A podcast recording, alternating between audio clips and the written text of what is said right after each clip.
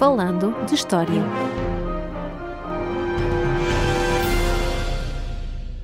Olá a todos e bem-vindos ao podcast Falando de História. Eu sou Roger Lee Jesus e comigo está, como sempre, Paulo M. Dias. Olá. Hoje mantemos-nos no século XIX, depois de no episódio anterior termos falado sobre a Guerra Civil Americana, mas recuamos algumas décadas para falar das invasões francesas em Portugal, mas avisamos desde já os nossos ouvintes que este é um episódio dividido ao meio, por causa da quantidade de informação disponível e relevante para partilhar, claro, e por isso esta é a primeira parte que faremos sobre o tema e daqui a 15 dias então fechamos o tema. E aproveitamos também para agradecer ao nosso patrono, Simão Ribeiro, pela sugestão do tema, que já estava numa das nossas muitas listas de sugestões, mas que levou este impulso então para prepararmos desde já este episódio e também fica claro o agradecimento a todos os patronos que contribuem para o podcast e já sabem, se quiserem juntar com uma pequena contribuição mensal, é só seguir o link em patreon.com barra falando história. Mas vamos então começar a falar das nossas invasões francesas. Paulo, eh, em que contexto é que se dão estas invasões? O contexto geral para este período foi já abordado no nosso episódio 20, dedicado precisamente à campanha do Roussillon em 1795 e à posterior Guerra das Laranjas em 1801. Para isto, claro, os ouvintes que quiserem perceber melhor o período poderem recuar atrás. Mas o importante é fazer aqui um apanhado geral dos acontecimentos para se compreender o interesse de Napoleão Bonaparte por este nosso cantinho à beira-mar plantado, Portugal. E vou, aliás, demorar um pouco mais a explicar o contexto envolvente desta primeira invasão francesa, porque é isso que acaba por explicar as duas invasões posteriores, que foram lançadas precisamente para tentar recuperar o que foi perdido. Então vais recuar até quando para conseguirmos contextualizar os nossos ouvintes? Para começar, e como sabemos, não é do conhecimento geral, a execução de Luís XVI de França arrepiou todos os monarcas europeus, que muito rapidamente se organizaram para tentar esmagar estes ideais revolucionários franceses, não fosse dar-se o caso dos seus próprios súbditos começarem a ter ideias semelhantes. Como ninguém queria acabar no cadafalso, entre 1792 e 1802 foram formadas várias coligações, que incluíam potências como Inglaterra e Áustria e países também menos influentes, como Portugal ou Espanha, e isto sempre com o objetivo de derrubar a França revolucionária. Por isso, os dois reinos ibéricos vão participar na chamada Campanha do Roussillon, nos Pirineus, em 1795, mas que acaba por correr muito mal, levando então Espanha a assinar um tratado de paz secreto com França, o que deixa Portugal isolado e pior ainda, no ano seguinte, em 1796, Espanha e França tornam-se aliadas, o que correspondia a um cenário de pesadelo para o governo português. Mas em que medida? Porque é que esta aliança franco-espanhola ameaçava tanto Portugal? Porque essa aliança levava a um desequilíbrio de poderes em solo ibérico. Há que ter em conta que quer Portugal, quer Espanha são jogadores de segunda linha estratégico nesta época, uhum. portanto acabam por aliar-se às maiores potências da época, a Inglaterra e a França. Como sabemos, a aliança entre Portugal e Inglaterra era muito antiga, e enquanto Espanha se mantive do lado inglês durante estas guerras da coligação dos finais do século XVIII, Portugal podia atacar França sem grandes receios de ser invadido.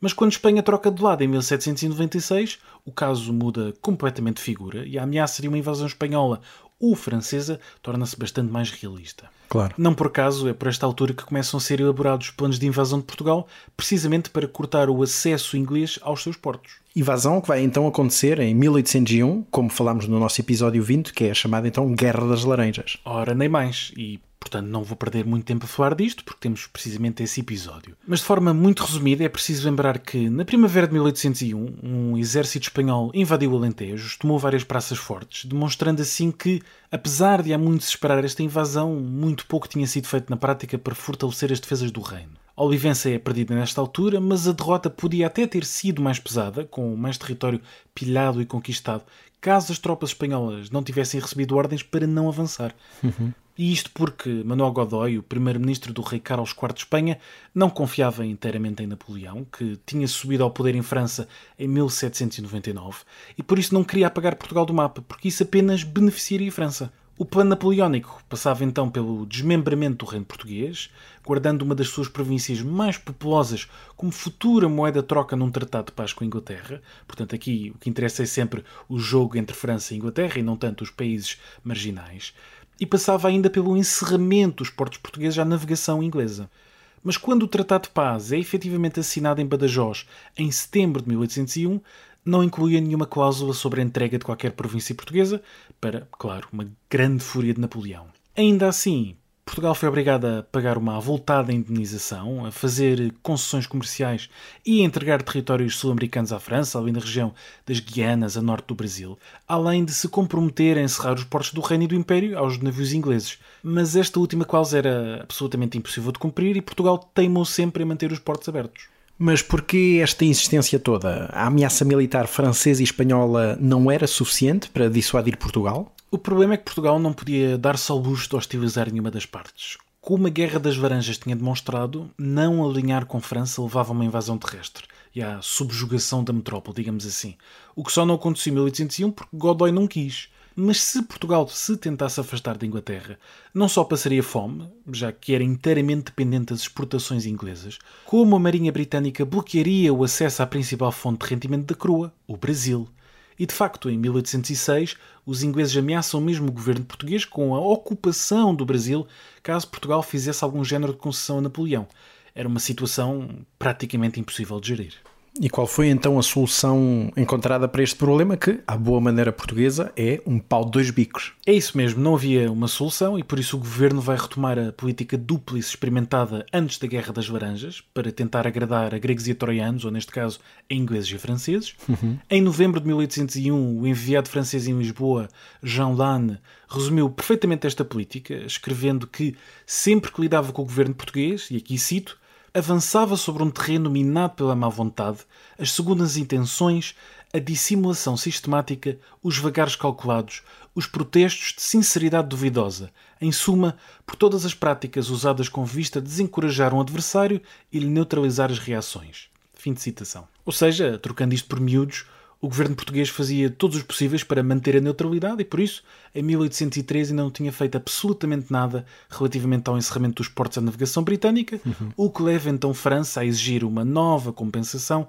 neste caso de 16 milhões de francos, uma quantia bastante avultada. O governo estava disposto a pagar pela neutralidade, mas não podia fechar os portos pelas razões que já referi. E quando chegamos a 1805, Napoleão já tinha perdido completamente a paciência com as demoras e hesitações do príncipe regente Dom João, e por isso começa a planear uma invasão para forçar o governo português a alinhar com França. E é então que Jean Andoche Junot, general e amigo de Napoleão, é enviado a Lisboa para negociar uma vez mais o encerramento dos portos, que é sempre o grande problema, e as ordens de Napoleão, que desde 1804 era imperador de França, eram bastante claras. Junot devia negociar durante apenas 15 dias, repito, 15 dias, fins os quais seguiria a retirada dos embaixadores francês e espanhol de Lisboa e uma declaração formal de guerra.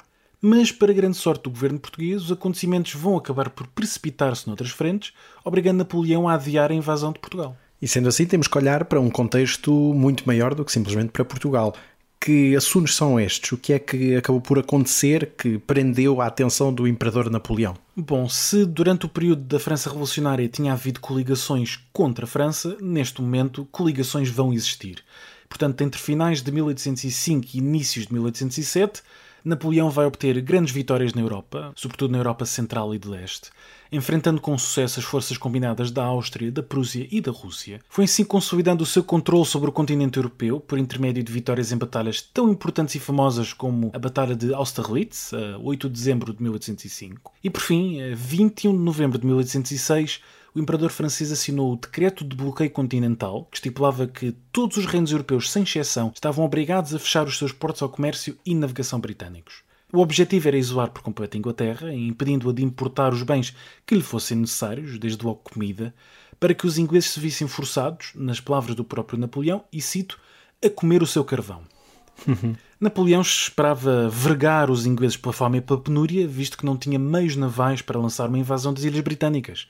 O domínio inglês sobre os mares era quase total, sobretudo desde a vitória na Batalha de Trafalgar, a 21 de outubro de 1805, onde uma armada liderada pelo famoso Horatio Nelson, o almirante, destruiu as armadas combinadas de França e de Espanha. Para combater os britânicos no mar e abrir caminho a esta desejada invasão da Inglaterra, Napoleão precisava de barcos que esperava evidentemente obter dos países que viessem a integrar este bloqueio continental, desde logo a Holanda, a Dinamarca e, claro, Portugal. E, obviamente, Portugal é então pressionado mais uma vez a integrar este bloqueio à Inglaterra. Nem mais, e em meados de agosto de 1807 chega a Lisboa um ultimato francês. Até 1 de setembro desse ano, Portugal deve cumprir as estipulações do bloqueio continental, ou seja, fechar os portos aos ingleses confiscar os seus bens e navios e aprisionar todo e qualquer súbdito britânico, caso contrário, França declara guerra. Como se percebe, Napoleão tinha-se fartado da política do do governo português e por isso decidiu tomar o reino pela força, capturar a família real e obrigá-los a abdicar em seu favor, permitindo-lhe de uma assentada controlar Portugal, controlar o seu império e a sua armada, o que naturalmente o colocaria mais perto do seu objetivo de invadir a Grã-Bretanha. Claro que o governo português sabia perfeitamente que este era o plano napoleónico e por isso começou a encarar com cada vez mais seriedade a possibilidade de a família real retirar para o Brasil. Uma opção, aliás, que já tinha sido ponderada anteriormente, como também já falámos no nosso episódio 46 sobre a independência do Brasil. Sim, exatamente. Era até uma hipótese bastante antiga, nunca concretizada, como aliás falámos no episódio que referiste, e remontava até aos finais do século XVI. A opção de transferir a corte volta a ser referida em 1801, na altura do perigo da Guerra das Laranjas, e ganha nova força a partir de 1805, quando se torna cada vez mais claro que França se prepara para invadir. Por essa altura colocou-se a hipótese de enviar apenas parte da família real para a América do Sul, desde logo o infante Dom Pedro, para assegurar o futuro da dinastia de Bragança. O próprio Dom João, que há mais de uma década governava o reino em nome da mãe, Dona Maria I, permanecia relutante em abandonar Portugal, o governo estava dividido entre os apoiantes de França e Inglaterra, conhecidos respectivamente como o Partido Francês e o Partido Inglês, nomes bastante óbvios, e não havia um rumo claro a tomar. Chegou a ser sugerido que a família real se devia refugiar no Forte de Peniche, devendo a península ser convertida em ilha através da destruição do acesso ao continente e ser protegida pela Armada. Uma solução tão original quanto absurda, já que o forte continua a ser visível e, por isso, evidentemente, bombardeável a partir da costa. Sim, realmente é uma ideia completamente bizarra. Mas no meio disto tudo, onde é que estão os ingleses, então? que vão ter um papel decisivo. Em 1807, os ingleses oferecem-se para escoltar a família real durante a travessia do Atlântico, oferta que não era desinteressada, como também já referimos no nosso episódio 46. Além da segurança da família real, os ingleses estavam interessados em assegurar que a armada portuguesa não caía nas mãos de Napoleão, pois, como disse, seria um perigo para a própria Inglaterra. Em 1806, o enviado inglês em Lisboa chegou a sugerir ao príncipe regente que, em caso de invasão, claro, os navios portugueses deveriam ser vendidos ou oferecidos aos britânicos ou, se necessário, seriam tomados à força. Por outro lado, o governo inglês tinha particular interesse em garantir que os portos do Brasil seriam abertos ao comércio britânico, como recompensa por este apoio prestado à família real portuguesa, o que viria mesmo a acontecer em 1808. Não obstante quer a hostilidade francesa, quer este apoio inglês, muito interesseiro, claro, o governo português vai continuar a jogar pelos dois lados. Aceita aderir ao bloqueio continental a 20 de outubro de 1807, mais de mês e meio depois do fim da data limite estipulada pelo ultimato napoleónico, portanto também uma atitude bastante portuguesa. Dias depois, a 8 de novembro, seguiu-se então o confisco dos bens e a detenção dos súbditos portugueses. Mas nada disto deve ter agradado aos ingleses. Claro que não. Aliás, o embaixador inglês em Lisboa ficou de tal maneira furioso com a atitude do governo português, que tentava agradar a França escassas semanas depois de ter estabelecido um acordo secreto com a Inglaterra. Isto porque a 22 de outubro de 1807, os representantes de Portugal e Inglaterra tinham-se reunido em Londres para decidir a melhor maneira de reagir à ameaça militar francesa.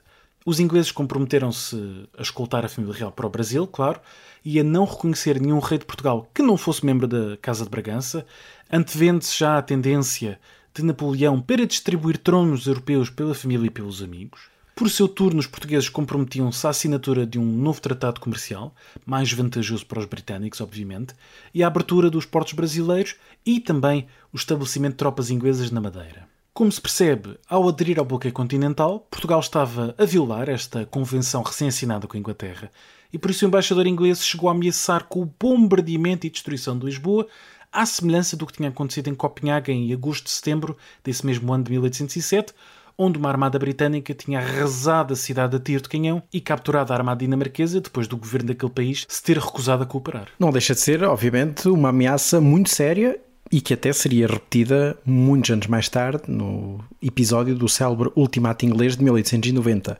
Mas neste caso, valeu então sequer Portugal aderir ao bloqueio continental? Não adiantou rigorosamente nada, porque Napoleão estava determinado a invadir Portugal para acabar de vez com o apoio Inglaterra e capturar a armada portuguesa. De facto, o exército invasor começou a ser preparado a 12 de agosto de 1807, em Bayona, sob a liderança de Junot, um sinal claro que não havia já solução diplomática para o problema. A 27 de outubro, França e Espanha assinam o Tratado Secreto de Fontainebleau, formalizando o plano de repartição de Portugal em três num mapa muito bizarro.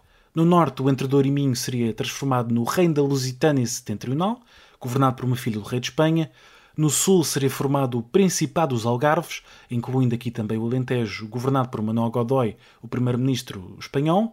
E pelo meio, traz os montes, Beira e Extremadura, seriam governados diretamente por França, ou seja, por Junot. Uma divisão bastante estranha, com nomes sem grande sentido, o que só revela o quase total desconhecimento sobre o território e a própria história de Portugal. Uhum. A notícia da assinatura deste tratado chegou a Portugal mais tarde, em novembro de 1807, isto depois do reino já ter aderido ao bloqueio continental, o que acabou, como disse, por não servir de nada. O destino do reino estava, afinal de contas, traçado e a primeira invasão francesa estava já em curso.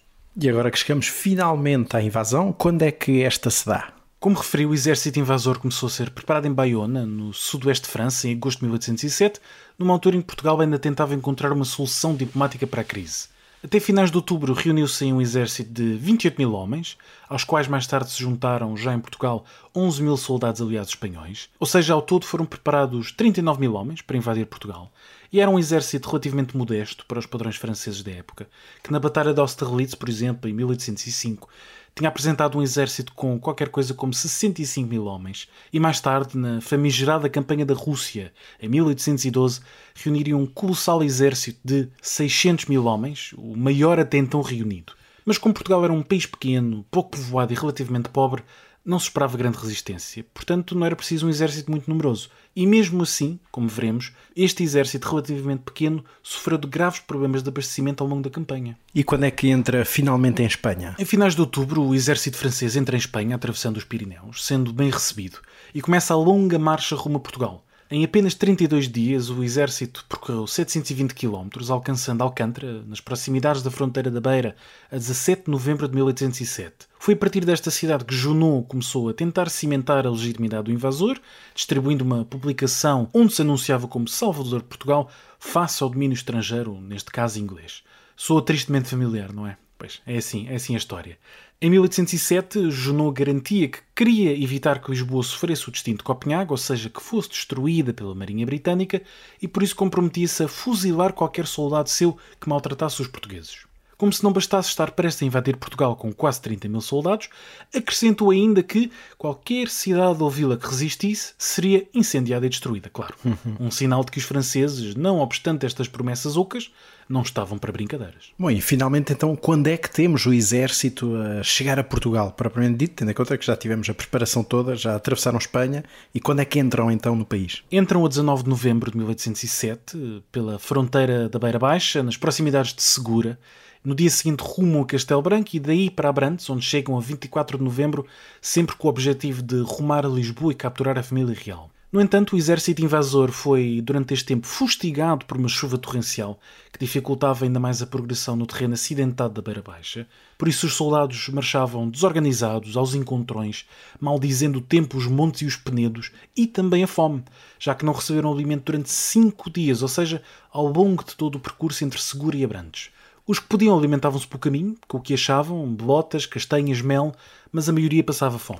Chegou-se ao ponto de um adjunto de Junot, o futuro barão de Thiebaud, vir a lembrar, anos mais tarde, que a marcha rumo a Lisboa foi uma caminhada, e cito, de fome, esgotamento e dilúvio. Fim de citação. O exército francês seguiu então para o Cartacho, a norte de Lisboa, e a 30 de novembro, Junot, ao comando de 1500 soldados esfarrapados, exaustos e desmoralizados, entra finalmente na capital portuguesa.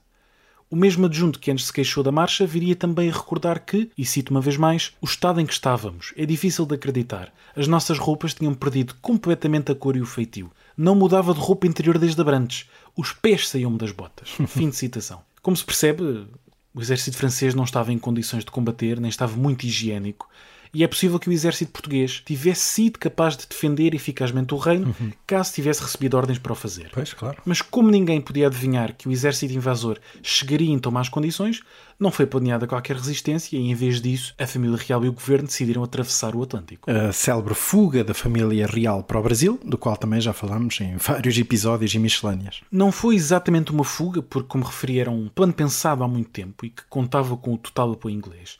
Mas à boa maneira portuguesa, as decisões e os preparativos foram todos feitos à última da hora e em cima do joelho. Há vários dias que refugiados oriundos da Beira rumavam a Lisboa, semeando o pânico entre a população com relatos de saques e violações. Ou seja, a promessa de Junot de fuzilar qualquer soldado desordeiro caiu por terra assim como deu os pés em Portugal. Apesar dos avisos e rumores de que Junot tinha invadido, apenas a 24 de novembro houve confirmação oficial de que o exército inimigo tinha chegado a Abrantes, ou seja, o invasor estava a uns meros 150 km da corte, que nesta altura estava instalada em Mafra. E nesse mesmo dia decide-se tudo.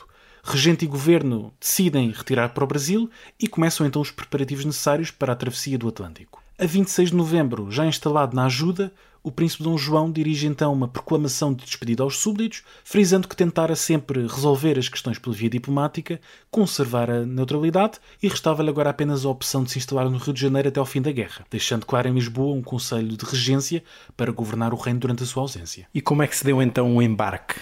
O embarque de pessoas e bagagens aconteceu em Belém entre os dias 25 e 27 de novembro, num clima de grande ansiedade, de grande confusão, receando-se que Junot chegasse a Lisboa a qualquer momento. As estradas de Benfica e Belém estavam atulhadas de carros cheios de bagagens de gente da corte e da fidalguia, e familiares e amigos faziam despedidas muito emocionadas, julgando, em alguns casos até com razão, que nunca mais regressariam a Portugal. O príncipe Dom João e a restante família embarcaram no dia 27, e a rainha Dona Maria I, que não era vista em público desde os seus problemas de saúde, problemas de saúde mental, 15 anos antes, terá berrado ao cocheiro para que abrandasse, e cito, pois pensarão que vamos fugindo. Fim de citação. Uhum. E virando-se para as aias, fez uma pergunta que estaria nas mentes de muitos dos protagonistas destes acontecimentos. E citando novamente: Olá, nós deixamos o reino sem haver um só combate?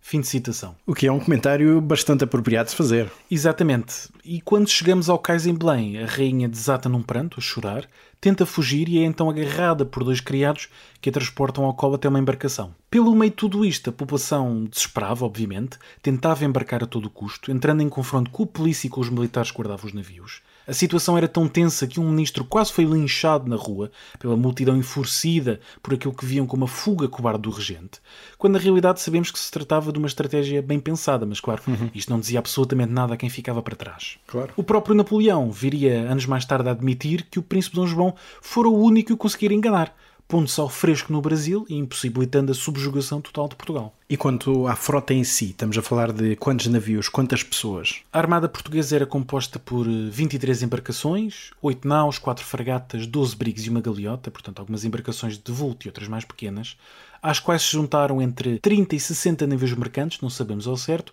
e sem esquecer os 9 navios de guerra ingleses que foram destacados para escoltar a família real.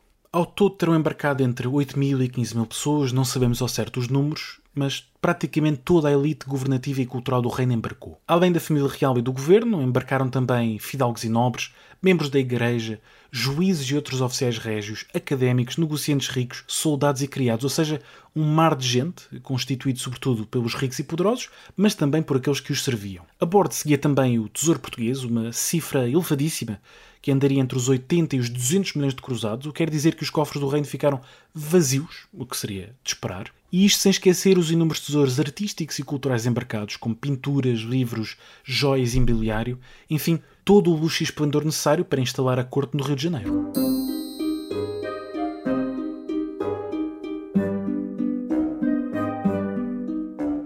Interrompemos brevemente o nosso episódio para apelar aos nossos ouvintes, não é assim, Roger? Sim, o podcast Falando História é um projeto independente e por isso, se os nossos ouvintes quiserem apoiar-nos e contribuir para a manutenção do podcast, podem fazê-lo através da plataforma Patreon em patreon.com.br Falando História. E claro, deixamos este link na descrição do episódio, onde podem encontrar toda a informação necessária e as vantagens de se juntarem à nossa comunidade. E agora, de volta ao episódio. Fizeste toda a descrição, portanto, desta preparação da armada, que, como disseste bem, não foi uma coisa simplesmente inventada à pressa, não é? Mas já um plano bastante pensado, apesar de executado num espaço muito diminuto de tempo, e já temos toda a nobreza embarcada, urgente, a rainha em si, e quando é que finalmente parte a armada em direção ao Brasil? Bom, o mau tempo atrasou a partida de Belém, que só acontece então a 30 de novembro, escassas horas antes da chegada de Junot a Lisboa. Assim que soube da partida da família real, Junot cavalgou apressadamente para Belém, onde deu ordens para que um canhão instalado no Forte do Bom Sucesso, ali ao lado da Torre de Belém, disparasse contra a armada que ainda era visível ao longe. Mas os navios estavam demasiado longe, claro, para serem atingidos, e Junot ficou literalmente a ver navios. Uhum. É esta a origem desta expressão popular.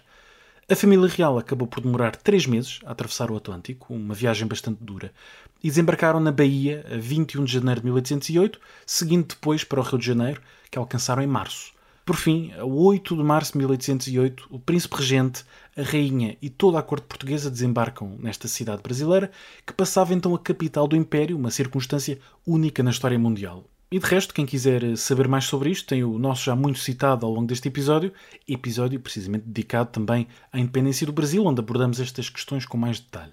Mas então agora regressamos ao reino, não é? Sem partir diretamente para o Brasil, e porque temos um governo então, um governo francês instalado, que é o governo de Junot. Ainda antes da entrada em Lisboa, em finais de novembro de 1807, já Junot se queria apresentar como amigo e defensor dos portugueses apenas tendo entrado no país para salvar da hostilidade inglesa. Uhum. Ao longo dos meses em que governou o país, foi montando uma elaborada rede de propaganda, utilizando sobretudo a Gazeta de Lisboa, que era um periódico tradicionalmente ligado ao governo do reino. Isto para difundir mensagens pró-francesas, evidentemente, e também muita desinformação, para dar a ideia à população portuguesa que o reino estava em paz, que os ingleses estavam a perder a guerra e que Napoleão seria um soberano atento e caridoso. Uhum. Ao mesmo tempo, começou a organizar festas, banquetes, dentro dos possíveis, para tentar cativar o que restava da elite governativa em solo português, os que não tinham, obviamente, embarcado, e também a prometer grandes obras públicas, como estradas, uh, além de ofertas de emprego e assistência alimentar, para, claro, garantir o apoio da restante população. Uma vez mais, tudo isto soa um bocadinho familiar, não é? Sim. Junot estava a fazer os possíveis, claro, para que os portugueses gostassem do seu governo, que seria meio caminho andado para conseguir que Napoleão lhe oferecesse o trono português, considerado vago pelos franceses depois da fuga dos Bragança. Não era sequer uma hipótese absurda, já que Napoleão tinha este hábito de conferir coroas europeias a familiares e amigos, e se Junot tivesse de facto sido capaz de manter a ordem em Portugal, talvez cumprindo algumas das suas várias promessas, é possível que Napoleão tivesse coroado rei de Portugal. Mas na realidade o seu governo durou apenas nove meses. Mas a situação em Portugal era assim tão dramática? Portugal estava num estado deplorável, em boa parte por culpa da invasão, como não poderia deixar de ser. O governo português tinha levado todo o dinheiro para o Brasil, por isso Junot tentou começar a encher os cofres cobrando um imposto elevadíssimo, que deveria ascender a um total de 100 milhões de francos enquanto ao mesmo tempo mandou apreender a prata das igrejas e confrarias de Lisboa. Portanto, uma excelente maneira de desagradar toda a gente e, sobretudo, à igreja. Não haja dúvida. A 13 de dezembro de 1807, a substituição da bandeira portuguesa pela bandeira francesa no Castelo de Lisboa, Castelo São Jorge, deu origem a um violento motim que só foi reprimido a custo pelas tropas napoleónicas e não era nada bom augúrio já que ao longo dos meses seguintes acabariam por explodir várias revoltas um pouco por todo o reino, pondo em causa esta ocupação francesa e espanhola, sendo que esta última se focava em cidades-chave como Porto, Setúbal e Elvas. Quando, em fevereiro de 1808, Junot extinguiu o Conselho da Regência, que tinha sido formado pouco antes da fuga da família real para o Brasil, e pouco depois anunciou a anexação formal de Portugal à França, a situação piorou consideravelmente e a contestação à ocupação subiu de tom. E aqui é preciso olhar brevemente para o que se passava em Espanha para compreender os acontecimentos no seu quadro geral. Portanto, mais uma vez, procuramos olhar eh, para isto tudo numa perspectiva macro, sem, sem ser apenas reduzido a Portugal. Portanto, o que é que se passava então em Espanha? Para ter um impacto tão grande aqui? Bom, o rei Carlos IV de Espanha e o seu primeiro-ministro, muitas vezes referido Manuel Godoy, foram praticamente sempre ávidos apoiantes de França, mas quando chegamos a 1808, o príncipe herdeiro, o futuro Fernando VII, decidiu que estava na altura de substituir o pai. Um desaguisado familiar, que podia ter resultado apenas na troca de monarca e no seu continuado apoio político e militar à França, mas Napoleão viu esta situação como uma oportunidade de colocar o seu irmão, José Bonaparte, no trono espanhol. Por isso, quando a família real espanhola tentou fugir para a América do Sul, seguindo o exemplo da sua congênera portuguesa, foi capturada em Aranjuez, nos arredores de Madrid, a 17 de março de 1808. Seguiu-se depois a abdicação dos reis Bourbon, em favor de José Bonaparte, e a ocupação de Espanha com 145 mil soldados franceses, muitos mais do que os que tinham ocupado Portugal, como é óbvio, e muitos dos quais tinham entrado precisamente naquele reino com o pretexto de invadir Portugal ou defender os portos contra os ingleses. Mas este foi um tremendo erro da parte de Napoleão. O seu irmão José era muito impopular, era um péssimo comandante militar, ao ponto de os seus próprios generais o quererem depor, e na verdade os espanhóis riam-se abertamente do homem que nunca reconheceram como rei, dando-lhe a alcunha de Pepe Boteias ou Pepe Garrafas por causa do seu alegado alcoolismo. Teria sido de facto mais útil à França manter Espanha como aliada, liderada por um rei Bourbon, mas Napoleão optou pelo corte radical e semeou as sementes da sua própria desgraça. E de que maneira é que semeou precisamente essas sementes? Bom, a partir de março de 1808 eclodem em Espanha inúmeras revoltas locais, com a formação de juntas em diferentes cidades para tentar ocupar este vazio político e preparar a guerra contra os invasores. A mais célebre destas revoltas, o levantamento de Madrid de 2, 3 de maio de 1808, que foi brutalmente reprimido pelas tropas francesas, deu origem a um famoso quadro do pintor Francisco de Goya, chamado precisamente O 3 de Maio em Madrid ou As Execuções, e que mostra de forma clara a repressão francesa sobre este levantamento, um entre tantos, mas um bastante importante e significativo. De resto, as tropas espanholas, as milícias e os civis armados começam então uma longa guerra de guerrilha contra a ocupação, atacando e matando soldados napoleónicos onde e quando possível.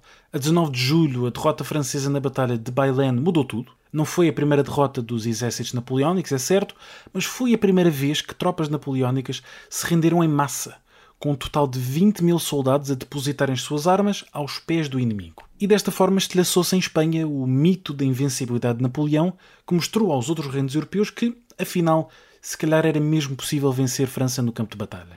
O sucesso espanhol vai conduzir a um apoio militar e financeiro britânico, que será particularmente importante para Portugal. E de resto, as revoltas em Espanha acabam também por servir de inspiração ao que vai acontecer em Portugal, precisamente durante este governo de Junot. Isto tudo então leva a crer, obviamente, que em Portugal também eclodiram revoltas populares. Sim, as revoltas começam no norte do reino. O Porto revolta-se a 6 de junho de 1808. O general Boisson, conhecido como Maneta por ter perdido um braço num acidente de caça, foi enviado para reprimir os revoltosos, mas nem sequer conseguiu chegar à cidade porque as suas tropas foram simplesmente atacadas pelo caminho por milicianos e civis armados. A 27 de junho, um grupo de 20 estudantes da Universidade de Coimbra, liderados por dois antigos sargentos, assaltam e prendem a guarnição do Forte Santa Catarina, na Figueira da Foz, um dos mais espetaculares e ousados episódios desta resistência popular portuguesa. Um pouco por todo o reino, à semelhança do que acontecer em Espanha, vão formar-se várias juntas, como a Junta Governativa do Alentejo, com sede primeiro em Estremoz e depois em Évora, ou a Junta do Supremo Governo do Reino, com sede no Porto. Daí a famosa expressão, originada neste período, eu é que sou o Presidente da Junta. A sublevação de Évora foi duramente punida por ordens de Junot, com o célebre Maneta, já referido, Loasson, a derrotar os milicianos e a pilhar a cidade durante dois dias, o que resultou na morte de aproximadamente 200 pessoas. E com revoltas a eclodir por todo o reino, Junot não tem mãos a medir. e o Loasson ainda menos.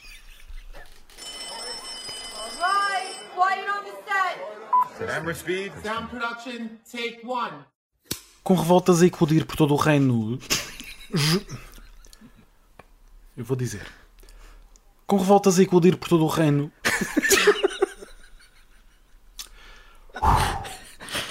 Roll sound. Sound production, take two. Com revoltas a eclodir por todo o reino, Juno não tem mãos.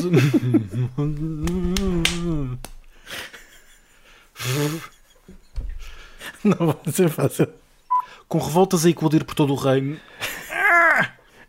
com revoltas um pouco por todo o reino, Junot não tinha mãos a medir, Loasson ainda menos, e em agosto concretiza-se o seu pior pesadelo. Entre o dia 1 e 9 desse mês, 9 mil soldados ingleses, comandados por eh, Sir Arthur Wellesley, futuro Duque de Wellington, muito famoso, tinham desembarcado em Lavos, na Figueira da Foz.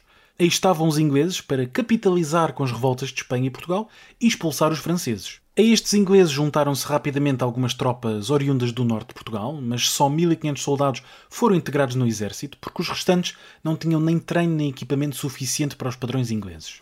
o que seguiu foi o colapso militar do governo de Junot, com uma primeira derrota francesa no combate da Roliça, nas imediações de Óbidos, a 17 de agosto de 1808, e a posterior vitória na Batalha de Vimeiro, 21 de agosto desse mesmo ano. Junot ainda enviou cartas a Lisboa desmentindo os rumores da sua derrota, mas isto foi uma tentativa desesperada de manter o controle que não adiantou de nada. Apesar de tudo, conseguiu uma saída airosa de todo este desastre. E daí também a famosa expressão que apareceu nesse período: Atenção, Junot, tu vá B.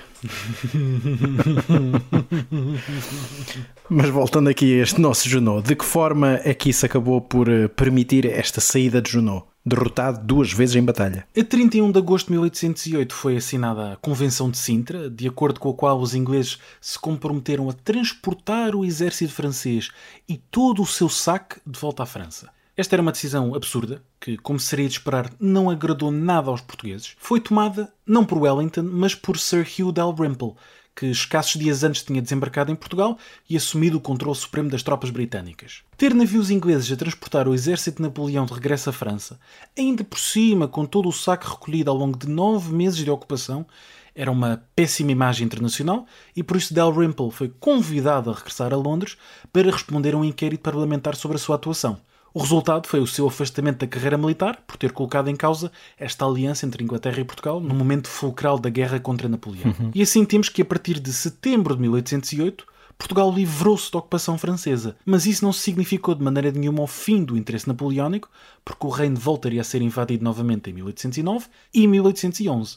Mas isso fica para o próximo episódio. É caso então para usarmos aquela nossa expressão conhecida: não percam o próximo episódio, porque, porque nós, nós, também não. não. Mas para quem quiser saber mais sobre esta primeira parte deste nosso episódio, não é? Ou seja, todo este contexto político das invasões francesas e esta primeira invasão, quais são as tuas sugestões de leitura? Bom, a minha primeira sugestão é um livro de José Miguel Sardica, intitulado A Europa Napoleónica e Portugal: Messianismo Revolucionário, Política, Guerra e Opinião Pública, publicado pela Tribuna em 2011. É um livro muito completo, como o título indica, que aborda este período com todo o seu contexto, o contexto mais geral das guerras napoleónicas e também a especificidade da Península Ibérica neste contexto, analisando quer Espanha, quer Portugal e dando uma visão muito completa sobre as três invasões, mas claro que neste episódio refiro-me apenas à primeira. A segunda recomendação é um capítulo de Francisco Contente Domingues, incluído na História Militar de Portugal, dirigida por Nuno Severiano Teixeira e publicado pela Esfera dos Livros em 2017, e que é um curtinho capítulo sobre o contexto especificamente militar destas três invasões, neste caso sobre a primeira, e que também é uma leitura bastante recomendável, sobretudo para quem tiver pouco tempo para ler. E pronto, é tudo neste nosso episódio 59 do podcast Falando História a primeira parte precisamente sobre as invasões francesas, o qual se seguirá daqui a 15 dias então, pela segunda parte, não, não se esqueçam disso. E já sabem, o nosso e-mail está sempre aberto a novas sugestões, falando historiapodcast.gmail.com e, como costume, este episódio teve o apoio de Marco António. E é tudo desta vez, até à próxima. Até à próxima. Falando de História.